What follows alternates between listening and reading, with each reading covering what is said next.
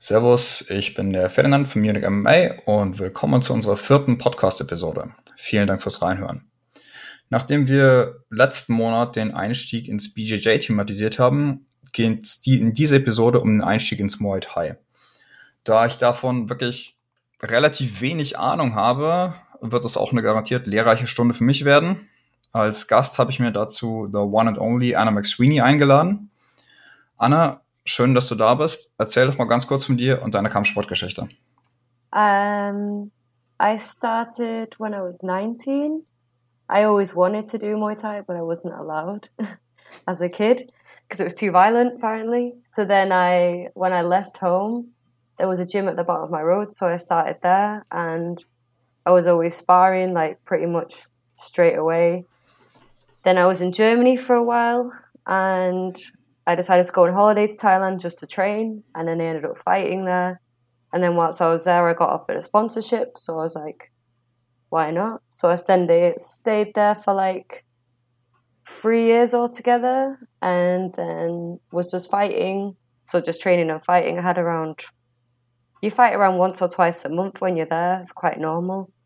And then I'm back in Germany, and I did have my pro K1 fight and I've also transitioned to MMA slowly but surely, yeah. oh, thank you, Anna. Ganz kurz zu mir noch. Ich bin der Ferdi. Ich bin einer von den Trainern bei Munich MMA. Im echten Leben bin ich Scrum Master. Wie schon gesagt, meine Muay Thai-Erfahrung, die hat in meinen Amateurkämpfen dazu gereicht, um in den Clinch zu kommen. Mehr weiß ich aber auch nicht. Deswegen fange ich auch direkt mit den Fragen an die Anna an und die werden in Englisch sein, nur damit ich darauf einstellen könnt. So Anna, um, let's start with the general general basics. Um, I asked this in the jiu-jitsu episode as well. Do you have to be a certain level of fitness to start with Muay Thai? What do you think? I don't think so. I think if you're starting in a beginner class, like most trainers understand that everyone's coming in at a different level.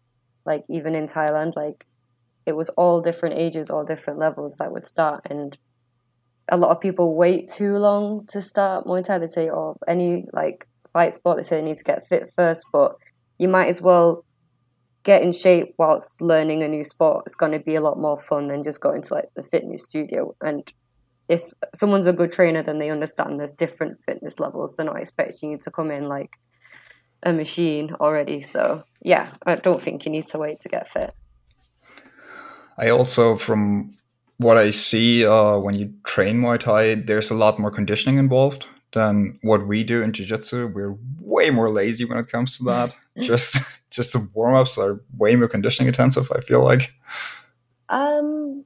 So you've kind of got the old school ways are a lot more like cemented. So in Thailand, there's the rule: no running, no fight. So if you didn't run, you didn't get a fight. So every morning, first thing in the morning, you go running, and then you do your class maybe do some sparring, do some pad work. And then at the end of each class, you had to do 100 push ups, 200 abs, which I guess I don't think it was actually that useful, but it's just kind of the whole. I feel like every Muay Thai fight is just learned through repetition, and you just do things over and over again until eventually you can hopefully do it very well. But then I think in Europe it is quite different. I think things have changed. Like say fighters like Liam Harrison I was listening to them, they might only go running once a week now, whereas they used to do the old school Muay Thai style. So it is changing. It's getting more modern, like using like strength and conditioning and more like using explosiveness rather than just continuous over cardio. Because um, yeah, I can tell you from personal experience it doesn't work because I uh, too much cardio and I was making weight too much and I ended up breaking my arm because um, yeah, it Ouch. was too much. it was too much for me. So I definitely think the more modern approach is. Uh, but yeah, you still have to work hard. Obviously, you need a good like. Eventually, you'll get a good like cardio on you if you just keep mm-hmm. training. Mm-hmm. and what do you say? Um, you just touched upon it there's a difference between European and Thai training, and let's just get into that one first, because you've experienced both, right? You experienced mm. European mm. methods and you experienced uh, Thai methods. So uh, yeah, are there any like, big differences? Obviously, I think, but Tell me yeah. about that. I mean, obviously in Thailand, I didn't have to do anything else. You just wake up and you run, depending what gym. I'd normally do about seven in the morning, seven kilometers, and then you go to class, do some technique, do some pad work, um, some clinching, and then finish off with the abs and the push ups and stuff. Go get some food, have a nap, and then you come back in the afternoon again, the same again, you run, and then more pad work, more sparring, and then maybe more running. That that was for me personally. And then obviously Europe is different because one normally have to work. And you can't just you're not trained you're not expected to train for like five to six hours a day. Um, and you're mixing with different kind of trainers as well not just kind of the old school methods. So yeah and obviously it kind of centers more around working around like more of a normal lifestyle rather than that's just what you do all day every day. But so it's smaller hours but I think as well, I think that's just as effective because you want to get that work in.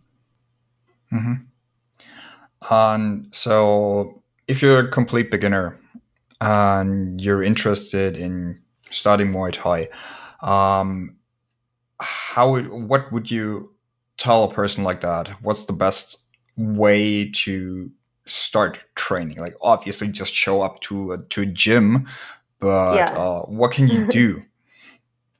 Um, definitely watch a lot of stuff. Sometimes it's hard to.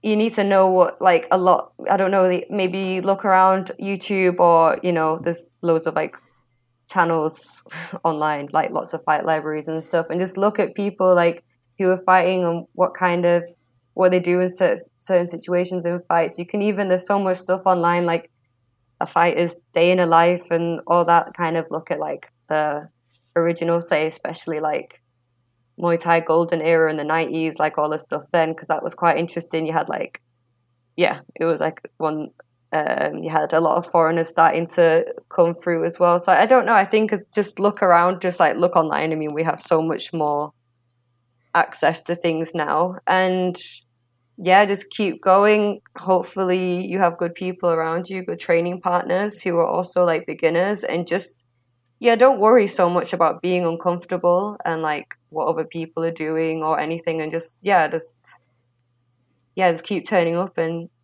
try and educate yourself as well at the same time. Um, how like you said you're training like every day, six hours, six hours a day, a week in uh, when you were in Thailand. Um, obviously, if you start out, that's not feasible for most people here, right? Um, is there a like a baseline for how often people should come and train if if like they want to see beginner? results? Uh, yeah, as a beginner. Like, I think just as long as you're turning up at least a couple of times a week, it doesn't need to be obsessive because I just think can just end up to burning out. And then you just end up hating it. So i think you you kind of you want to be turning up a couple of times a week. Just to, i think for me personally it's just like to establish a routine. Like on this day i'm going to go to the muay thai class. On this day i mean and yeah just keep at it. There's always going to be plateaus where you feel like you're not improving at all. And then there's going to be weeks where you just feel like oh like this is actually starting to pay off. So i just yeah, it doesn't need to be obsessive. Like it's quite easy to fall into that, especially online. You see everyone's training, you see everyone's training hard, but in reality, like a lot of those people, um, it's not true. so don't feel like you need to compare yourself to other people and just yeah, just keep. It can be twice a week, it can be five times a week, whatever. Like just keep consistent, and as long as you feel like you're still enjoying it, you're not burning out. I think that's the best way, definitely. nice. Um, one of the things that for me, as someone who mainly does jujitsu mm. and has done MMA when I was younger, um, I've decided nope, I don't like it. I don't like getting punched in the face. um, what kept me at jujitsu is the fact that I can roll every class, right? Yeah I assume that's not the case in Muay Thai that you spar after every class. Um, talk to me about how how are your classes actually structured? Um, so what are you doing? Is it because like I know we have sparring classes. Yeah. Where it's like, okay, these are obvious classes where people um, show up to spar. Yeah. But how are classes structured in general? What can people expect when they show up to a Muay Thai class at Munich MMA? Um, mostly, I think obviously you start with a warm up. Then you're gonna start with some like drills, some technique, and depending who's holding the class is going to be different for each class. So I do the ladies class, so I tend to like normally less with sparring and stuff. So like um doing the drills and stuff and seeing if it's like effective and stuff. And yeah, I think just a I think doing the drills most of the time is a good rather than hitting pads is a good way to kind of do it on another person rather than just hit pads and stuff. You need to get that distance because that's something that you learn over time is your distance with people and stuff how to go in how long your punches are how much you need to go in when you're going to kick someone and stuff like that so normally i'd say yeah warm up technique and then yeah there's drilling and stuff and maybe like a finisher.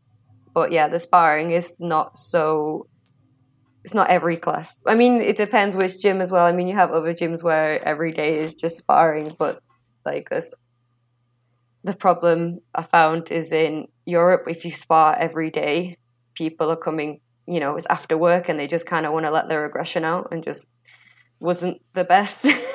Whereas in Thailand, we did spar and clinch every day, but we're all didn't want to get injured. We're all fighting and we're all there for the same reason. So we would just do very technical, very playful sparring and stuff. Whereas sometimes, personal experience, I found that that's not always a given when you're I don't know because some people just yeah hitting the gym after work and just want to go a bit.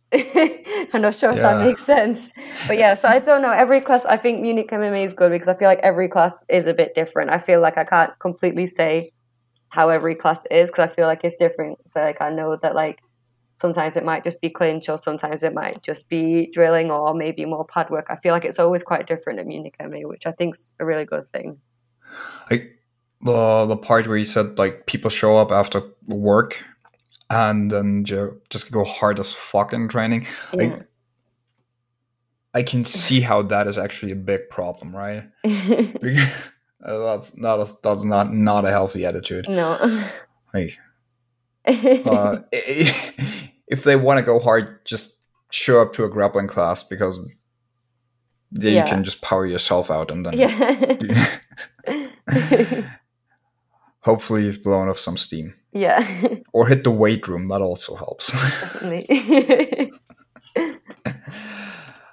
um but that is a, a, a good transition to another question I'd um I want to ask. Um how you manage intensity um for training because like obviously if I kick a pad a thousand times mm. at some point that is still gonna hurt the pad holder or if i um just throw him from a clinch a bunch of times that also is annoying or if i just leg kick, leg kick him in full force every single time.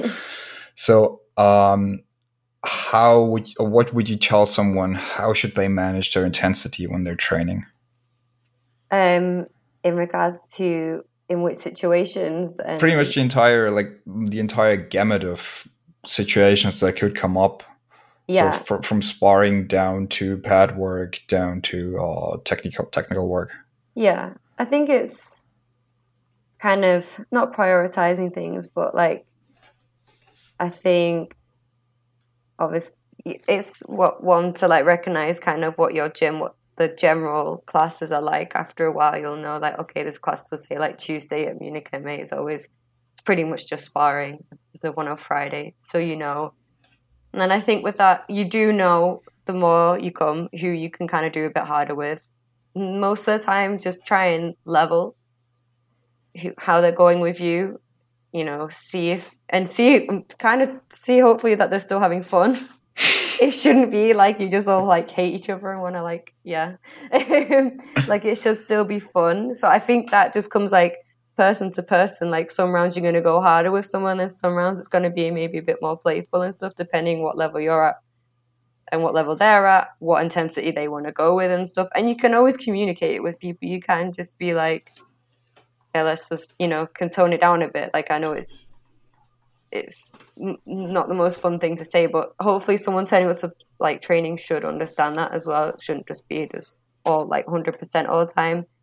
And then using the technique to take your time. Like I'm definitely sometimes if I'm drilling stuff, especially on pads, sometimes I just want to like hit it and it to be perfect strip, but it shouldn't. You don't be scared to kind of take your time, like use that time and stuff. Sometimes it's like, oh, I just want to work and I just want to like make it like the most out of this time. But sometimes it's good just to slow down and try and learn from it because then in the future that's going to pay off better. I feel like yeah it's just depending on the lesson and who your training partners are. Yeah like i can see that like especially part with um training partners it's the same for grappling right mm. like if I train with someone that's like 10 20 kilos lighter than me and hasn't yeah. grappled as long as I did. Like, yeah, I obviously have to like tone it down because yeah. it's not fun for me, and it's definitely not fun for them.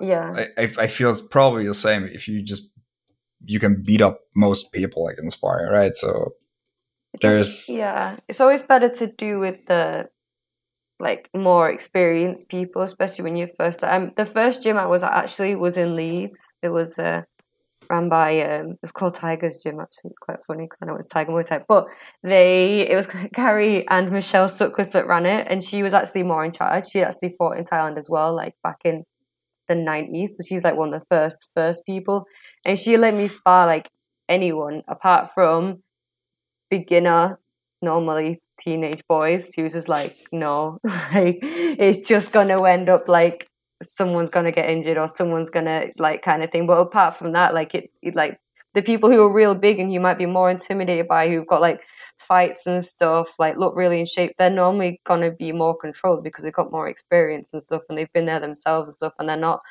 hopefully there just to try and prove a point or like have like an ego about it. Like hopefully like want to help someone else learn and how to do it more controlled rather than just back and just beat the shit like out of mm. someone just because I can. Like, hopefully, that normally with more experienced people, that shouldn't be the case. yeah, I can see that. Like, they, there are like um similarities between. Like, yeah, definitely. good, like especially how to be a good partner. And yeah. That's that's also something I want to get into. Yeah. Um,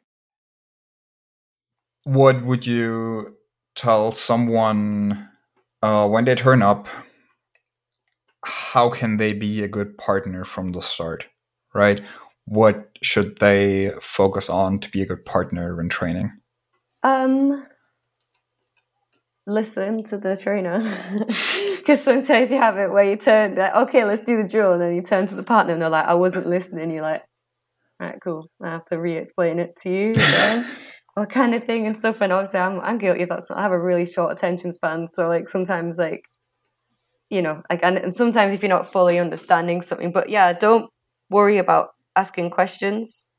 I'm I think as well. Sometimes I have this. I'm not sure if it's just from like growing up in England, but you just feel like you have to say sorry all the time, apologize for stuff all the time, just because you're not maybe you're not getting something as fast as they are. But like, take your time with it. A good partner should want you to understand it kind of thing. And yes, yeah, so in return, don't get impatient with someone who isn't, you know, getting it as fast as you are, kind of thing. Yeah, just try and, you know, if you're drilling, like hold, you know, so like if the boxing is your hands, like don't hold your hands out like two meters apart. That's not realistic. You want it to be closer, so it's like someone's head, and try and move with them and still be. And if someone seems quite comfortable, maybe you can do stuff to help each other. You know, like maybe like you can check you can you know let them know with a bit of like a pat on the side of the head that their guard's down or something you don't need to whack them but you can just you know just stuff like that so it's just kind of always reminding them and stuff and that's nice and just little things that you think would be helpful for you to do if you like were drilling with someone and then hopefully then that like translates. So it's more of like a gym thing rather than one person just doing it. Yeah just be patient with people and just kind of be happy for someone to be learning something too. And it's like you're not the only person in the room. Same as well mm-hmm. if there's a trainer explaining something. Yeah be respectful and listen and be respectful for other people there and stuff. Yeah i think that's a massive thing. Is just you can't the best thing about a gym is you can't, you know, we're all there in gym gear, we're all there to train, or like, you know, so you can't judge people as much as you could out on the street, but still, like, don't just assume if someone's a certain size or whatever or gender, they don't know anything, or they're like less than, or oh they're like really big, so that means they're really good or something. Just or they got like really nice shorts and really nice shin guards. It doesn't mean anything. Like you just need to like yeah, just take someone for how they are and hopefully if they respect you, you respect them and should be yeah, I think that's the main thing is just respecting and just making the most out of it. Hmm. Team. like be a team. Just it's yeah. fighting is your the one person going in to fight, but at the end of the day you need a team to and you want as well to be training with good people. Yeah. Because you want to be training in a shark tank. You don't want to be training like, oh, I feel like I can like beat everyone up. You want to feel like you're getting pushed. Like you want yeah. other people to be good to help push yourself, or else, yeah, it's that same. It's like big fish in a small pond because then you're going to go out and fight somewhere and it's not going to have worked for you. That's true. yeah, that's true.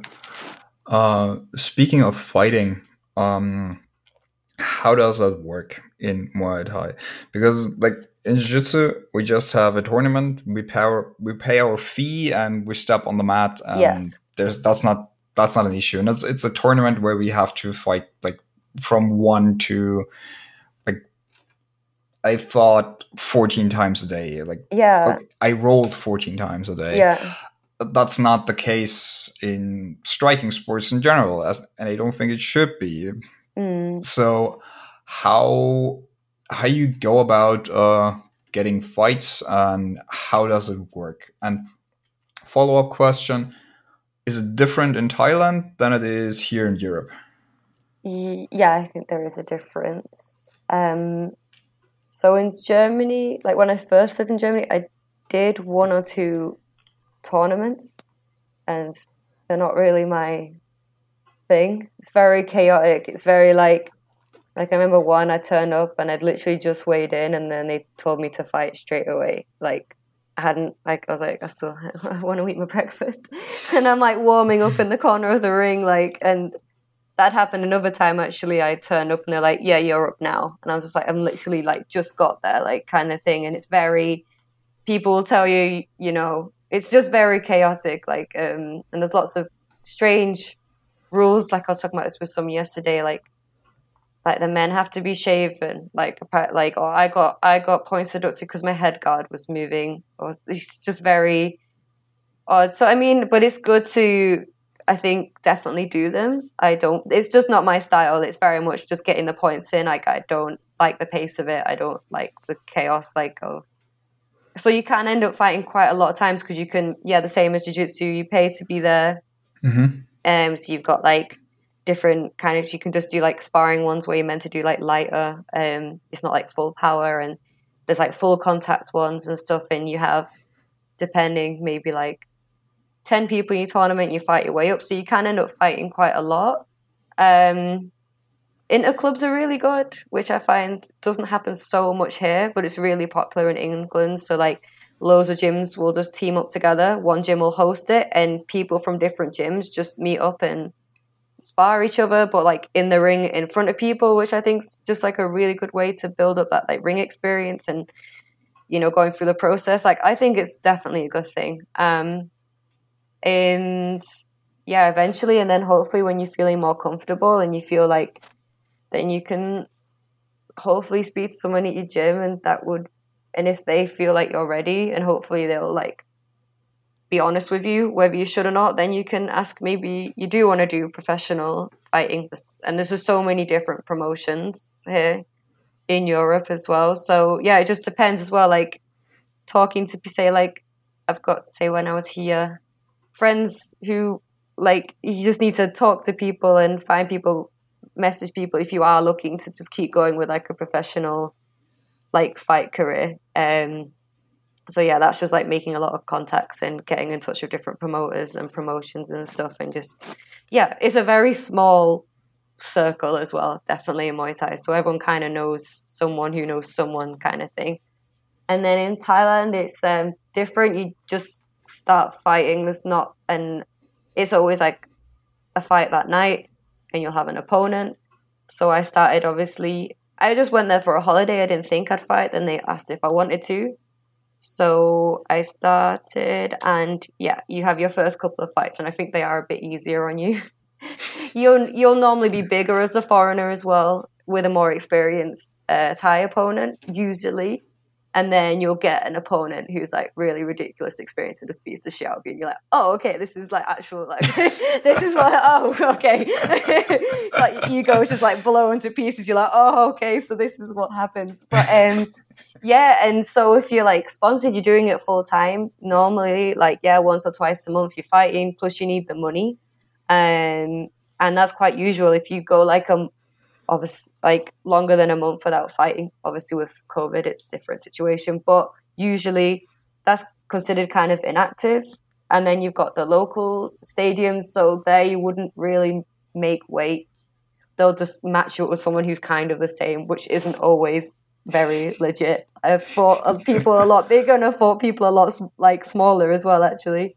So, but you just kind of turn up and you just kind of maybe they'll have 10 fights, maybe they'll have over 100 fights. You don't know. You just kind of have to turn up and like deal with that once you get to it, kind of thing. And it's very, most of the time, it's very chill. You'll just get like a massage with the Thai oil, maybe a shadow box, and then you just go into the ring and just you spend that first round just like checking, seeing what they're like, collecting some data from your opponent, and then as the fight goes progresses, then you get more of a like get to know your opponent, and then you can start pushing what you want to bring across in the fight, how you want to win. Um, and then you got the bigger promotions. Um, I got to do the King's birthday and the Queen's birthday, which was quite cool. So then that's in Bangkok, and you have to like weigh in. There'll be a planned opponent for me and stuff.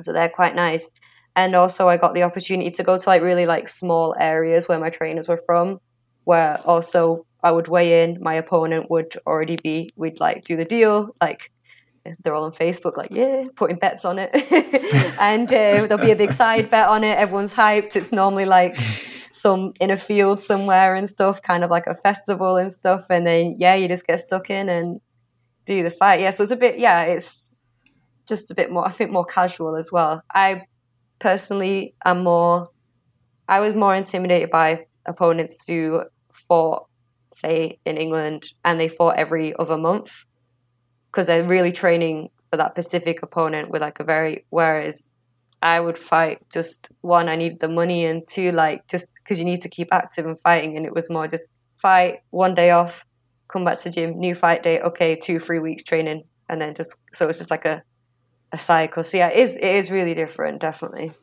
Mm-hmm.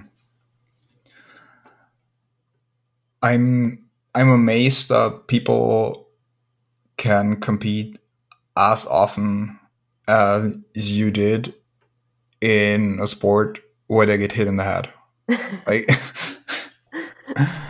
Well, the worst is if you got stitches. I was lucky; I've only actually been cut up once, because then you have to wait because then you have to wait for the stitches to get so then if you had another fight planned it was like oh like it kind of messed things up a bit because sometimes you'd have more than one fight planned like you'd be training for one but like the bigger fight would be after are you just doing hmm. this fight to tie over or you said yes or you need the money and then you'd be like oh then you got stitches you're like that like some people there were crazy as well like you just see people training through such ridiculous injuries and stuff, and it was just like, yeah, it's okay. Like before my arm completely broke, we were still rescheduling the fight because I was gonna rematch her, and then so we just were like, it'd be fine. I just trained with like one hand. We're like, it'll fix itself in two weeks. It'll be fine. And then it just completely broke, and then we had to cancel everything, and then I was of no use anymore. oh. yeah, yeah, it is. Yeah, it's all. Um, yeah, so that's why the is like from before why the training is like the sparring and stuff is like you'll see. Like I'm sure people have seen online is a lot more playful and not mm. just you know kind of European style where people go a bit more hardcore. uh, so you got a new project at the gym. It's uh, what's what's it called? Uh, Muay Thai. Oh, the Ying? Muay Ying, yeah. Muay Ying, yeah. yeah. Uh, can you tell me about that? Because I, I just followed it uh, on like Instagram's like, hey, that seems really cool, and Jay did, did a good uh, Jay did a good did good work with the promotional video. Yeah. So shout out to Jay. Yeah, uh, I really liked that. It's really cool. Can you tell me about that? Uh, um, yeah, so I noticed that the because we have the Jugendtraining at Munich yeah. MMA. There was never any girls there. and then I realized if I was also a 14 year old uh, teenage girl, I also probably wouldn't want to go to that class. so I just figured it'd be a nice space where and then hopefully like give a bit of confidence after a while to like you know maybe in the future mix more in the other class or just stay in that class it's fine and stuff. And like yeah just kind of like a more relaxed and less like kind of because i think as well when you've been in the gym so long you forget how it is for and especially as like a younger like girl like it is a bit of a ugh, kind of the stereotype in your head and stuff like that. And what people might think. So, so yeah, I just yeah, I just figured it's kind of a a group of people that's kind of untapped when it comes to you kind of have to be kind of I don't know, I just can imagine with like 13, 14, you kind of have to really like push yourself to, but you know, I'm just going to go and do that class where there's like fully grown men and like a real mix of people and stuff like it, it must be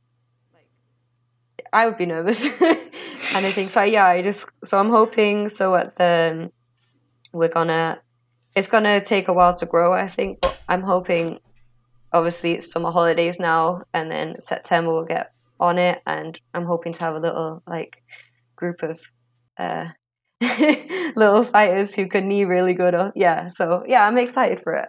Yeah. Nice. I hope it comes across well. Like I hope it's like yeah. Yeah, I, remember being a 14 to 17 year 17 year old boy, and I wasn't fun to be around. No, yeah. like, especially like especially if you do combat sports. Like, yeah. The the testosterone is through the roof, and you're. Yeah. I did, I took the the Jugend training session once because um, Sergio was away fighting, and they were just like, "Why is there a female teaching this class? What's she doing it?" They were really sweet, but I think at first they were just like, "Get out!" but no, they were they were sweet though. yeah, so like, I truly hope uh the class takes off. Uh, yeah. Can you tell the listeners when the um the dates are for the class? Um, it's always at the Leo Leopoldstrasse gym and it's Monday at five o'clock and Saturday at one o'clock. And also on Saturday at twelve, I've got the ladies class too. So it's like straight after the ladies class. Cool. um. Okay, this this come this will come out of left field, but uh, still I don't have I, like I said I don't have much knowledge about Muay Thai. Um, okay. Do you have like any like? Can you give give us give us a short history lesson, basically? Because we have this uh creation myth, let's yeah. call it that, of jiu-jitsu, and we have yeah. the creation myth of judo and all that. And personally, I'm always interested in like yeah. creation myths of martial arts. So um, this is like from out of personal interest, basically. So uh, the really, creation myth yeah. of Muay Thai. Can you tell I me something really about that? bad with this sort of stuff. but as far as I know, there is. It came from war, basically. Mm-hmm. I want to say against Burma. um, but yeah, just a way to protect themselves, like protect, like ties to protect themselves during war. And they were like, yeah, the eight limbs. So you're using your elbows and you're using your knees. You've got the Muay Boran, which is really like I think I'm not sure if people have seen it, but you do all the cool stuff where you like jump on someone's knee and you like elbow them like at the top of the head, the very traditional stuff. Like that's where a lot of people learn their like Wai Khru, you know, before the fight to show respect to your trainers and stuff. So I'm really bad with this sort of stuff, but that's as far as far as I'm aware, like where it came from. so, uh, what we can take from that, you don't have to know uh, the history to be good at no. the sport. That's quite bad. I should I should learn. let's package it that way. yeah. um another thing like uh you uh might like shortly alluded um towards uh towards mixed classes and gender mm-hmm. um in that regard. Yeah. Is there anything uh more you'd like to tell the listeners there? Like if you train with a woman or if a woman trains with a man, is there something that they should look out for? Um I think it's um yeah, like similar to jiu-jitsu, like um kind of you can kind of tell like you can do some like drilling with them and stuff and the I don't know why, but like some some guys just aren't very comfortable or want to train with them. I mean, it happens a lot where I'll be, you know, be looking for a partner for sparring and stuff, and I'm pretty much like it's getting better, but like you kind of get pretty much ignored. It's they don't want to. I don't know why it is, kind of thing. They like if they think you're crap or they just like feel. I mean, I guess like men have had it I'm not excusing it um had it drummed into their head for so long that like, you shouldn't hit a woman da, da, da, da, but at the end of the day like they're they're to be in a lesson to take part. It's not like they they haven't chosen to be there like they want to do it. And i'm sure they will tell you if you're going too hard and stuff. And like just same as if it was a small guy or a younger person who's a bit smaller like just take the weight into and the level into and whatever kind of level they're going at with you just check it off and just kind of it doesn't you know you can spend the first couple of seconds just seeing how it is seeing how the vibe is and stuff and as well like don't need like um to be patronized as well during sparring i get that a lot where it's like oh well done and it's like okay or i don't need to be taught by someone as well like someone lecturing me on like what to do because most times if you're going to do that i'm just going to go out of my way to do what you told me not to do more. To, because i can get like that like i can be a bit of an asshole sometimes so yeah i mean most of the time it's fine but it's just you know there's the odd odd times where you just think it's, it's fine like i i don't know i just feel like when you're at training it's not about gender like everyone's chosen to be there and you're all just each other's training partners. Like it should be that simple but unfortunately it's not that way mm. kind of thing. But yeah just yeah like they're there they want to be there they know what the class entails. They're not like shocked that we have to spar they're not shocked that there's going to be hitting or anything and just yeah same as jiu-jitsu take the weight take the level into mind and just be a bit playful and it's meant to be fun. It's not like Mm. I don't know. And just, yeah, just because it's a woman doesn't mean she has to be worse than you. They can, you know, they might be more experienced than you. They might be like, yeah, it's like, so it just seems shocking that uh, to some that um, a woman can learn a skill and then do it in real time. I don't know why. like, I don't know. I don't know why it's shocking, but apparently shocking. it is. Yeah. So yeah, it's just just a person. Like that's all you need to know. It's just a person. Nothing more. um. Uh, on a more lighthearted note, mm-hmm. um, in jiu-jitsu, we often get people that come with some sort of experience in different martial arts, mm. and there's usually a bit of ego involved. It's like, yeah, I know how to do that. Eh, you don't. Not yeah. really. Um, do you get the same with Muay Thai? It's like, oh, I've trained for 10 years in Mantis Kung Fu and. yeah, it's um most people most people I say that yeah maybe they've done like kickboxing before or some sort of karate, but they understand it's like most of the time that it's a different because it is a different sport.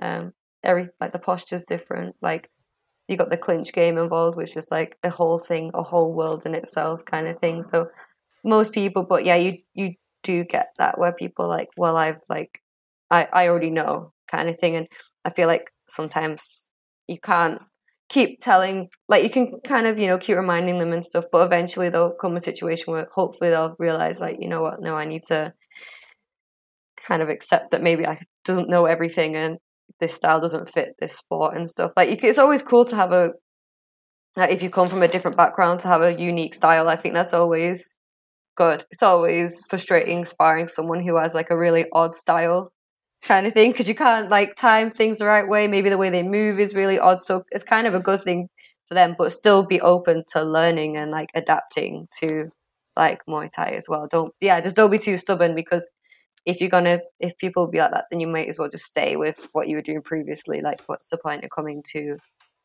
and like to Muay, like to learn Muay Thai if you're just mm. stubborn that you already know everything yeah I like right now you mentioned um, the clinch game as something that is just unique to Muay Thai mm. and in regards to other striking arts um I want to basically um, hang on to that and like, ask um, specifically about terminology because there we in jiu-jitsu we have like a supremely loose terminology like yeah. we have an armbar yeah. And if you ask the Japanese one, it's a Jujigatame armbar. Yeah. And then, like, well, Japanese are way more precise when it comes to what exactly a thing is. Yeah. And then the Jiu-Jitsu people, yeah, that's an armbar from XYZ position. Yeah. And that's also an armbar from XYZ position.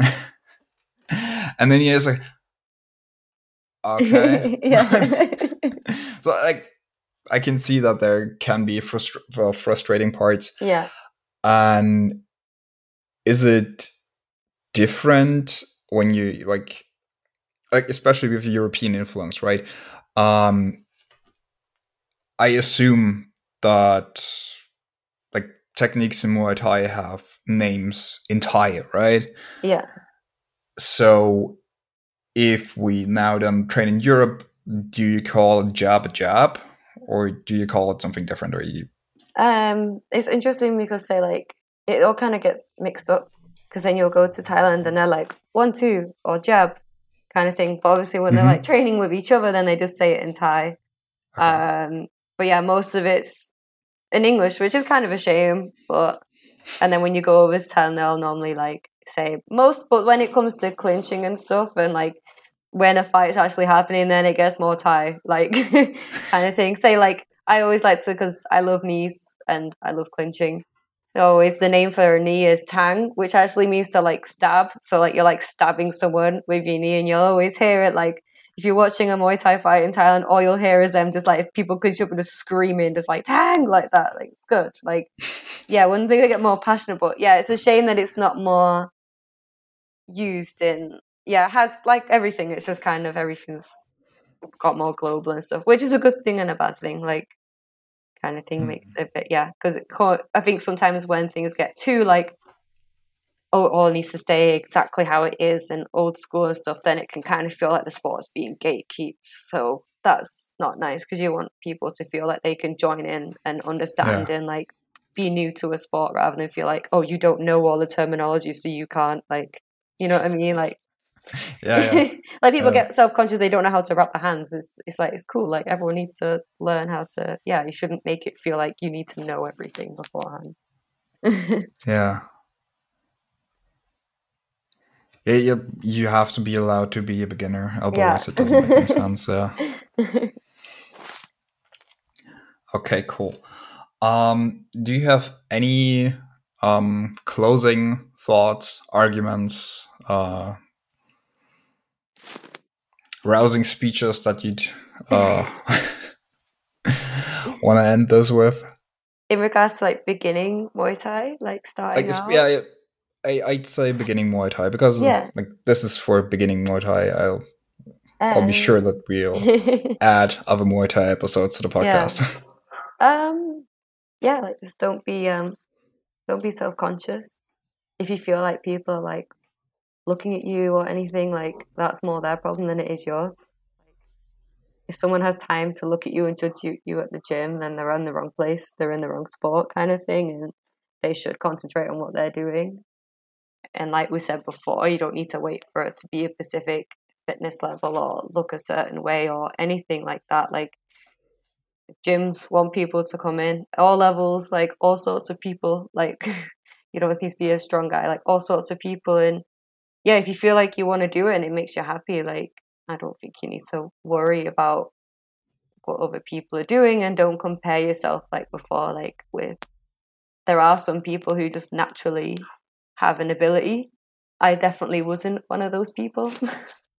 I hated clinch, and then I turned into a clinch fighter when I was in Thailand. But it's definitely not a natural thing that came to me. It was just being forced to do it every day, and then eventually it paid off, kind of thing. So yeah, like some people will be moving faster, some people move slower, and yeah, just um, and yeah, just have respect for people you're training with, and like try and help each other out. Like I think it's just yeah, just try and be a and yeah, just make sure you're enjoying it. Don't feel like you're forcing yourself to go, like dragging yourself through training, and uh, don't burn yourself out. I think it's quite easy with Muay Thai to end up burning yourself out sometimes. So yeah, it's kind of drummed in with the sport sometimes, but it's not the best way. Trust me. Well, I'm gonna uh, shameless plug, shamelessly plug our YouTube channel Yes. because, like you mentioned, resources, and we Mhm. have some uh, resources on the Munich MMA YouTube channel. Check those out. Um, if you want to hear more about Muay Thai, uh, if you want to um, hear more from Anna, then please uh, comment on this episode. Let us know what you think, and please join us next time on the Munich MMA podcast. Thank you.